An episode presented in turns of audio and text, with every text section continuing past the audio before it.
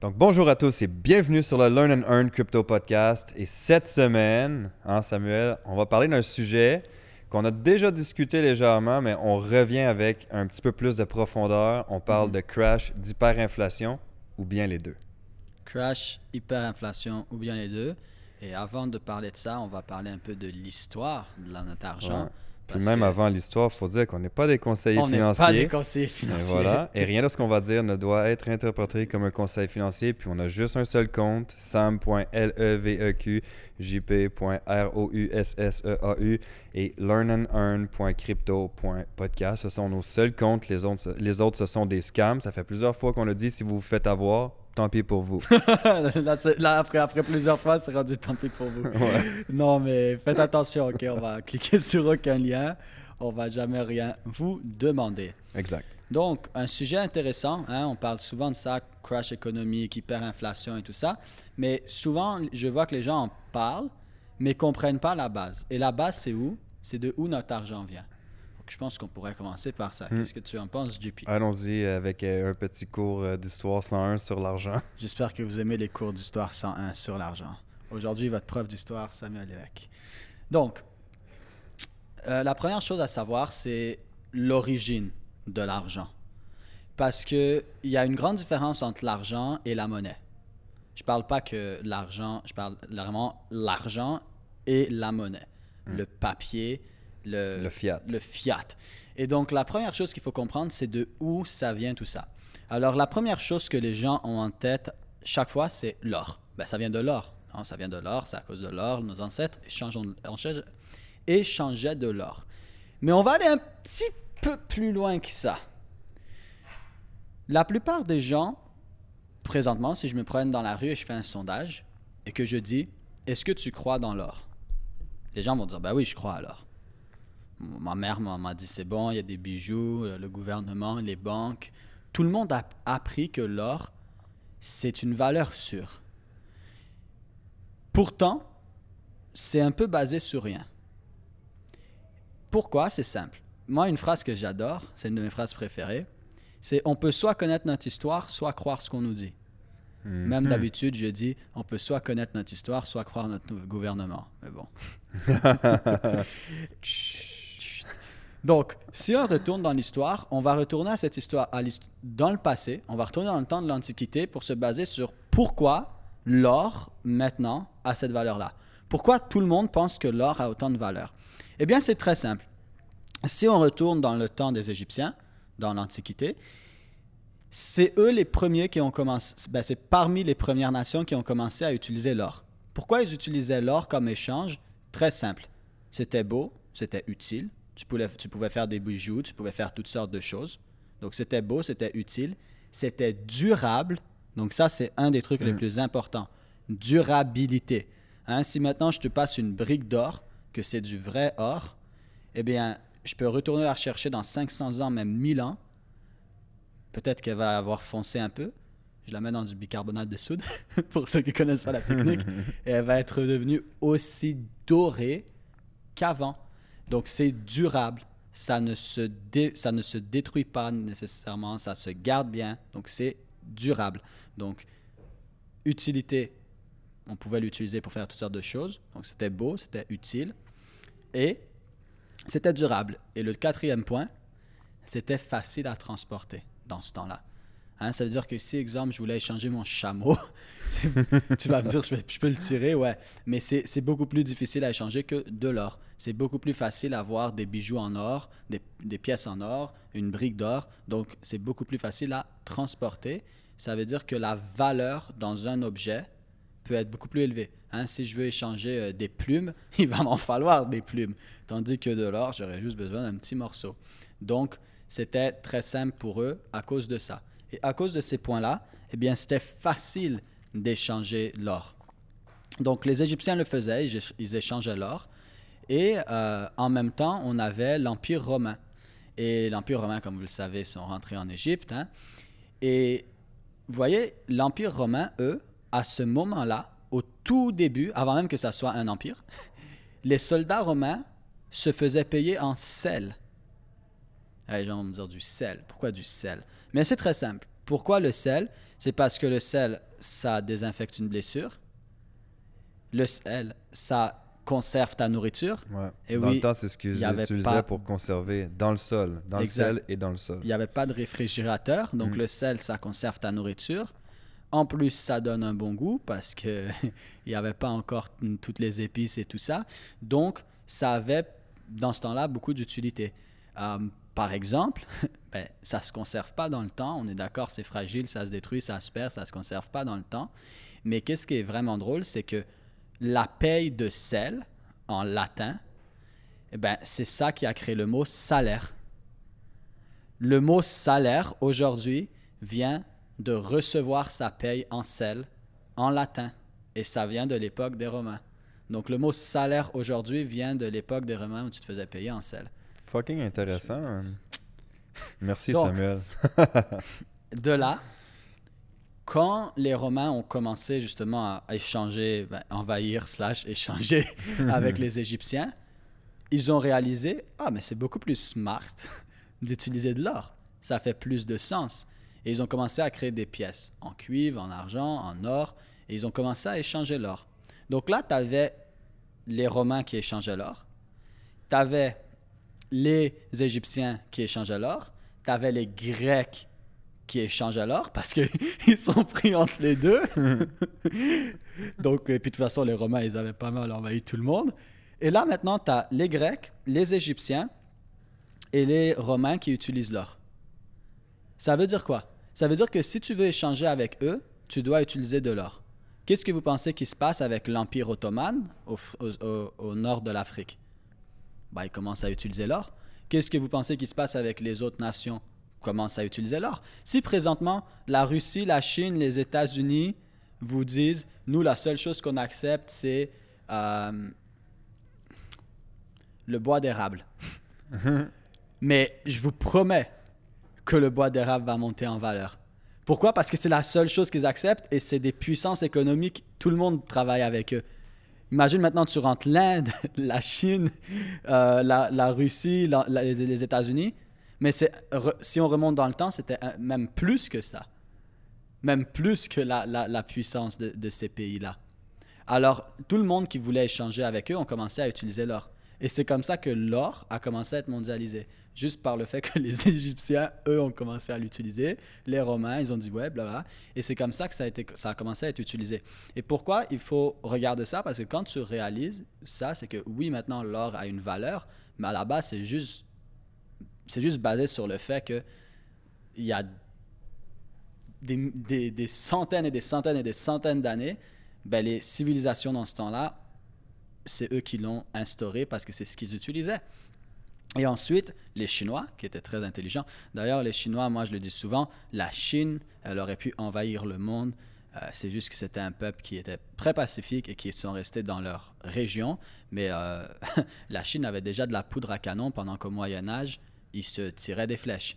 Mais c'est juste que les Chinois, au lieu de faire des canons, ils faisaient des feux d'artifice. Mm. Euh, et la Chine, justement, quand ils ont vu ça, ils se sont dit, OK, mais tu sais quoi, c'est vraiment chiant se promener avec une brique d'or. Et là, il y avait la- l'apparition des premières banques. C'était pas des banques, mais en gros, j'allais déposer mon or là. Ils gardaient l'or pour moi et ils me donnaient un billet en papier. Et ce billet en papier ne valait rien. C'était juste une représentation de l'or que je possédais. Comme ça, si j'allais te voir et je voulais acheter ma chèvre, mais j'allais pas amener de l'or avec moi. J'allais te donner le billet et ce billet-là valait tant d'or. Et toi, tu pouvais aller donc à cet endroit-là chercher l'or si tu le voulais. Et c'est comme ça que le papier a commencé à se trimballer en Chine et a commencé à se trimballer un peu partout dans le monde. Par la suite, hein, les Chinois l'ont depuis beaucoup plus longtemps que les autres nations. Ils ont toujours été plus en avance. Ils avaient des navires incroyables et tout, mais en tout cas, je ne rentre pas là-dedans. Euh, et, et donc, les Chinois, ils ont dit, on va commencer à faire ça. Et voilà les premiers billets en papier qui faisaient juste représenter l'or que tu avais dans ton, dans ton coffre. Et ensuite, les banques sont arrivées. Là, je, je, je, je saute, je, je saute des centaines. De- Ouais, ça. des mais mais c'est correct parce que ça représente le même principe Exact. euh, Et, et là, donc, par la suite. l'or a commencé vraiment à devenir cette valeur refuge. Et on a eu officiellement les banques qui se sont créées avec des, bon, des constitutions, des lois et tout. Et l'or est devenu la valeur refuge de l'argent. Ça veut dire que même encore, il y a quelques il y a 100 ans. Euh, non, même 50 ans. il y a même 50 ans. 60... Ouais, 60 ans. Il y a 60 ans, tu allais à ta banque et tu pouvais échanger ton billet maintenant contre de l'or. Là, maintenant, tu vas me dire, ouais, mais Sam, je peux encore acheter de l'or avec ma banque. Non, non, tu n'échanges pas ton argent contre de l'or. Tu achètes De l'or. de et ils te chargent plus cher que le prix que l'or vaut. Là, on parle vraiment d'échanger. C'était à toi. Il- il- ton or était là. Et donc, euh, d'ailleurs, petite note intéressante, quand je dis que tu peux croire ton gouvernement ou connaître ton histoire, autour des années 1930, les États-Unis d'Amérique ont rendu l'or illégal. C'était un acte criminel de posséder de l'or. N'importe quel individu hors institution qui possédait de l'or pouvait être accusé au criminel. Pas, on parle bien d'un acte criminel. Et ensuite, quelques années plus tard, C'est très similaire à ce qui se passe en ce moment avec, avec, le, le Bitcoin, ouais. Et Ça me fait rire. l'histoire se répète juste de façon différente. C'est ça. Quelques années plus tard, l'or est devenu la valeur refuge des États-Unis et le prix de l'or a explosé. Sauf que plus aucun individu à part les institutions avait de l'or parce que c'était un acte criminel d'en avoir. Mais vous pouvez continuer à faire confiance à votre gouvernement. Euh, et voilà pourquoi, je ne vais pas trop rentrer là-dedans, mais il y a beaucoup de petits trucs comme ça dans l'histoire qui sont assez rigolos. Et on parle pas de il y a si longtemps, hein. on parle de il y a 90 ans. hein. 90 ans. C'est pas, euh, ça fait pas 1000 ans, là. ça fait Dans 90 le temps ans. de nos grands-parents ou arrière-grands-parents. C'est hein. comme tout le monde qui pense que la Banque fédérale des États-Unis appartient aux États-Unis. Hein, hein, la Banque fédérale des, At- des, des États-Unis est complètement une institution privée qui appartient à quelques familles. Et c'est écrit si tu cherches. Ils Mm. le cachent même pas. Tu vas sur la Banque fédérale et tu vois à qui ça appartient. Ils le cachent même pas. Mais en tout cas, ça, c'est une autre histoire. Il faut vraiment pas que j'aille là-dedans. faut vraiment pas que j'aille là-dedans. Euh, et puis, dans le fond, c'est ça. Donc, c'est un acte criminel. Le, le- le dollar américain va sur le standard de l'or. Toutes les monnaies du monde vont sur le standard de l'or. Et fin des années 70, fin des années 70, quelque chose d'extrêmement intéressant se produit. Toutes les banques du monde commencent à retirer le standard de l'or. Et là, je veux vous faire réaliser que ça ne fait aucun sens. Parce que le billet en papier que tu as a toujours été un échange pour l'or que tu possédais système créé par les Chinois, basé sur le fait que dans l'Antiquité, l'Empire romain, les Égyptiens et tout ça utilisaient ça comme valeur refuge. Là, on enlève l'or. Donc, on, on enlève, ça devient littéralement un billet en papier, tu peux te torcher le cul avec. Littéralement. Déjà que la, l'or était une valeur créée parce que ça a été par des échanges et rien de plus, mais en même temps, on va, dire, on va me dire, et c'est vrai, que toute notre économie, c'est juste de l'offre et de la demande. Donc, ils ont créé une offre et une demande. Donc, ça a créé une valeur. Ce qui est une chose correcte. Mais là, tu enlèves l'or du billet en papier. Mais alors, c'est juste du papier. Et là, plus loin que ça, le monde entier se base maintenant sur quoi? Depuis la fin des années 70 Le standard du dollar américain. OK? Bon, on est sur le standard du dollar américain au lieu d'être sur le standard de l'or. Donc on va regarder, mais le dollar américain est sur le standard de quoi? Alors si on regarde le dollar américain, il est sur le standard de quoi? Là, c'est ce que vos profs d'économie vont vous apprendre. Ils vont vous dire c'est sur l'offre et la demande. Ah ouais? C'est quoi l'offre et la demande des États-Unis à part de la dette? Mm. Et là, ça, c'est un gros débat parce que quand je parle avec des gens qui sont en finance, ils me disent non, non, non, Samuel, c'est l'offre et la demande. Et je leur dis toujours, tu as 100% raison, c'est l'offre et la demande. Peux-tu m'expliquer l'offre et la demande des États-Unis, c'est quoi à part de la dette? Euh. Ah Eh ben voilà. Le standard du dollar américain, c'est la dette.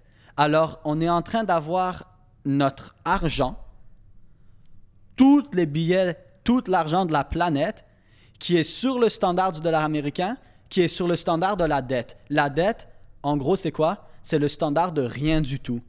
Et c'est pour ça qu'une entreprise qui va aller chercher, euh, exemple, si tu es une entreprise, tu un LLC ou une incorporation, quelque chose comme ça, tu ne te fais pas charger d'impôts sur de la dette.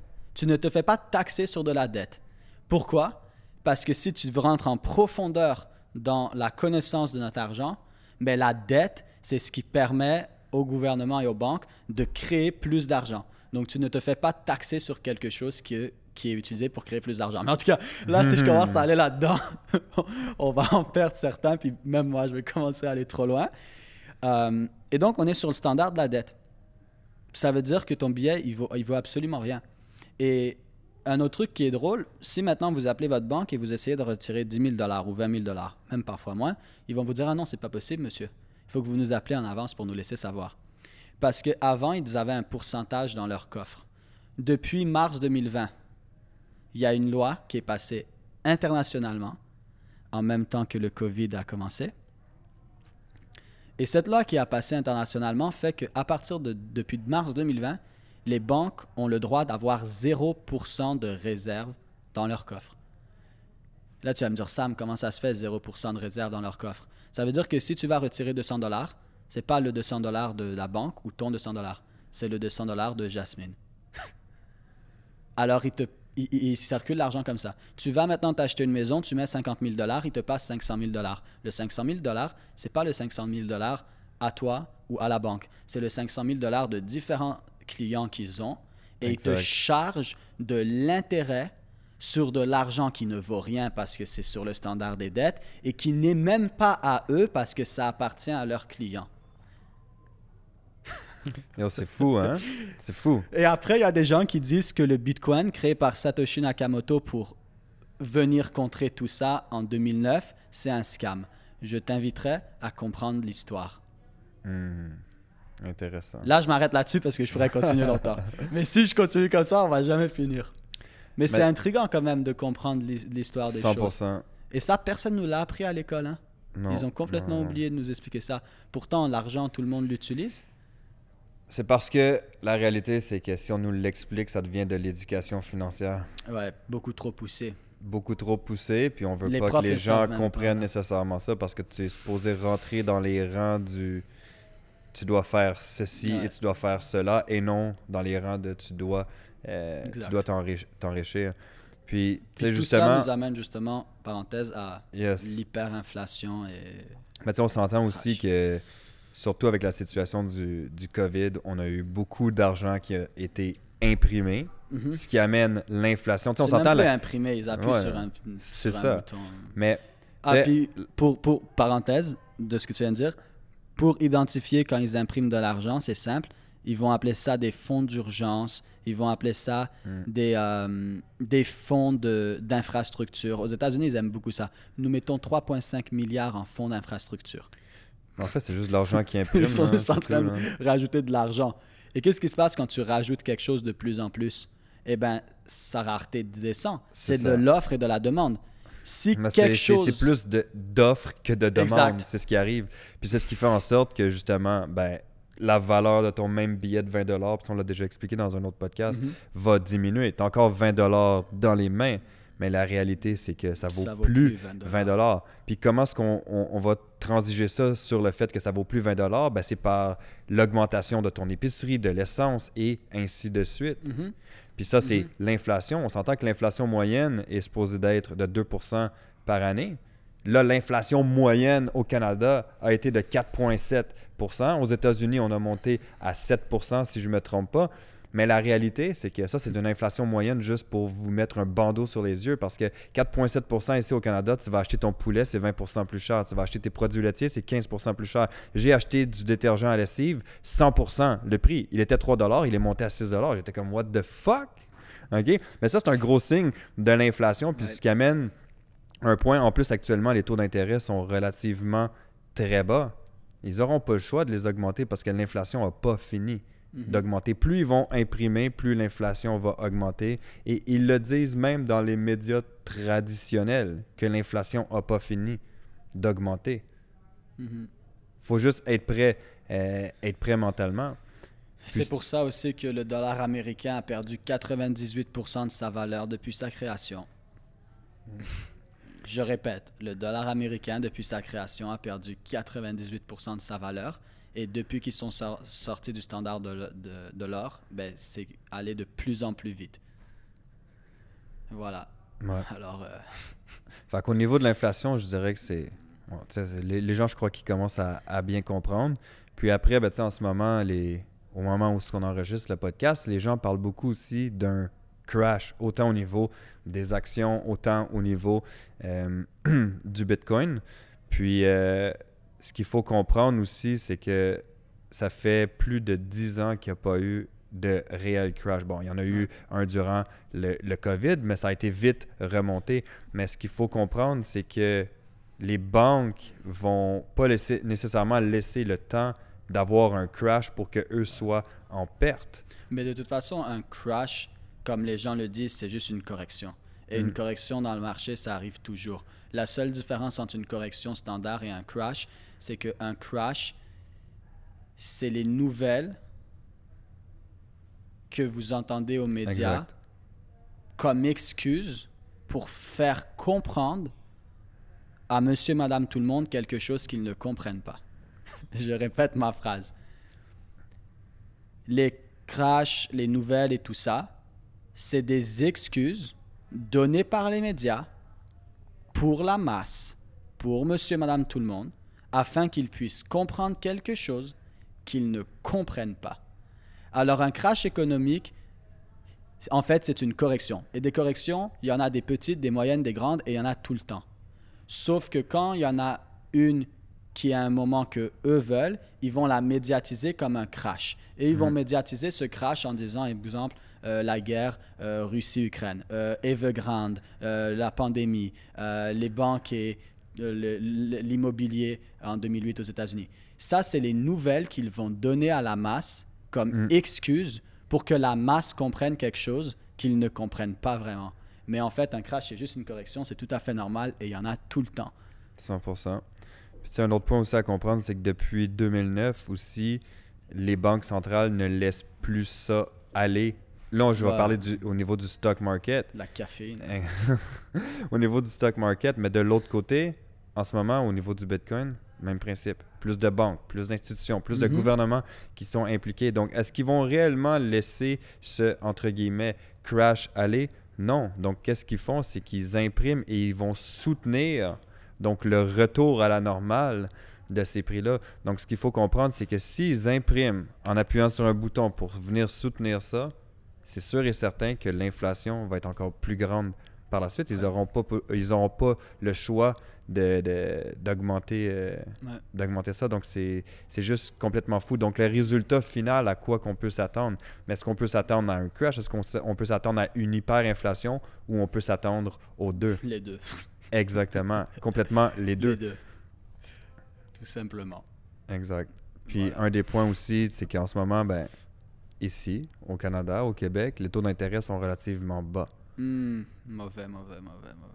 Là, ils vont augmenter les taux d'intérêt. Sauf que la réalité, c'est que s'ils veulent, en fait, rattraper le coût du fait qu'ils ont imprimé trop d'argent pour soutenir ce, entre guillemets, crash, ben, qu'est-ce qui va se passer? C'est qu'ils doivent, en fait, augmenter les taux d'intérêt, dont on va dire, en ce moment, 0,5-1% à 3, 4, 5%. Mais s'ils font ça, c'est, c'est complètement fou. Là, ça fonctionnera monsieur- pas. ben, c'est monsieur, madame, tout le monde qui peut plus encaisser ça et c'est monsieur, madame, qui, tout, et monsieur, madame, tout le monde qui perd. Et ça revient à la même, au même cercle vicieux depuis la nuit des temps. Mm. L'élite gagne et le reste perd. Mais de l'autre côté, s'ils augmentent graduellement les taux d'intérêt, Mais la moyenne des gens va pas nécessairement souffrir sur le, sur, sur le moment, mais l'inflation, elle, terme, ouais. va continuer de monter encore plus. À long terme, ouais.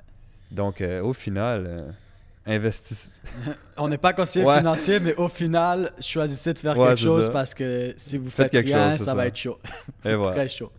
Merci Samuel pour ce petit cours euh, d'histoire Ça 101 fait sur l'argent. C'était super intéressant. Ça Merci fait beaucoup. plaisir. Puis euh, ben, on se voit sur le prochain podcast. Yes, 100%. Et euh, si vous avez aimé le podcast, vous l'écoutez, vous trouvez ça utile, partagez-le avec les autres pour que eux aussi puissent apprendre. Et n'oubliez pas de nous suivre et de s'abonner à la page. Donc voilà, on se voit euh, yes. au prochain podcast.